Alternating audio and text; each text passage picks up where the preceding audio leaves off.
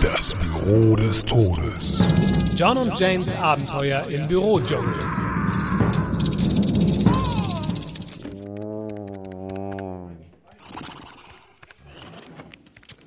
Was für ein seltener Anblick. Ja, unglaublich, nicht wahr?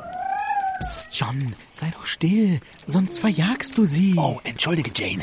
Ich kann es einfach nicht fassen.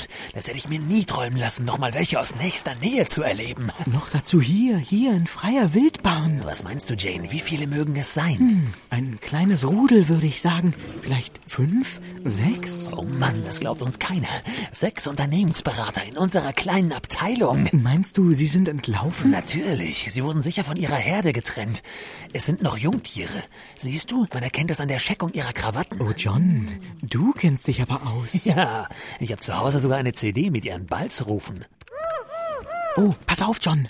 Irgendetwas hat sie aufgeschreckt. Ja, sieh nur, da kommt Müller, diese unbefristete Halbtagsstelle. Darauf machen sie mit Vorliebe Jagd.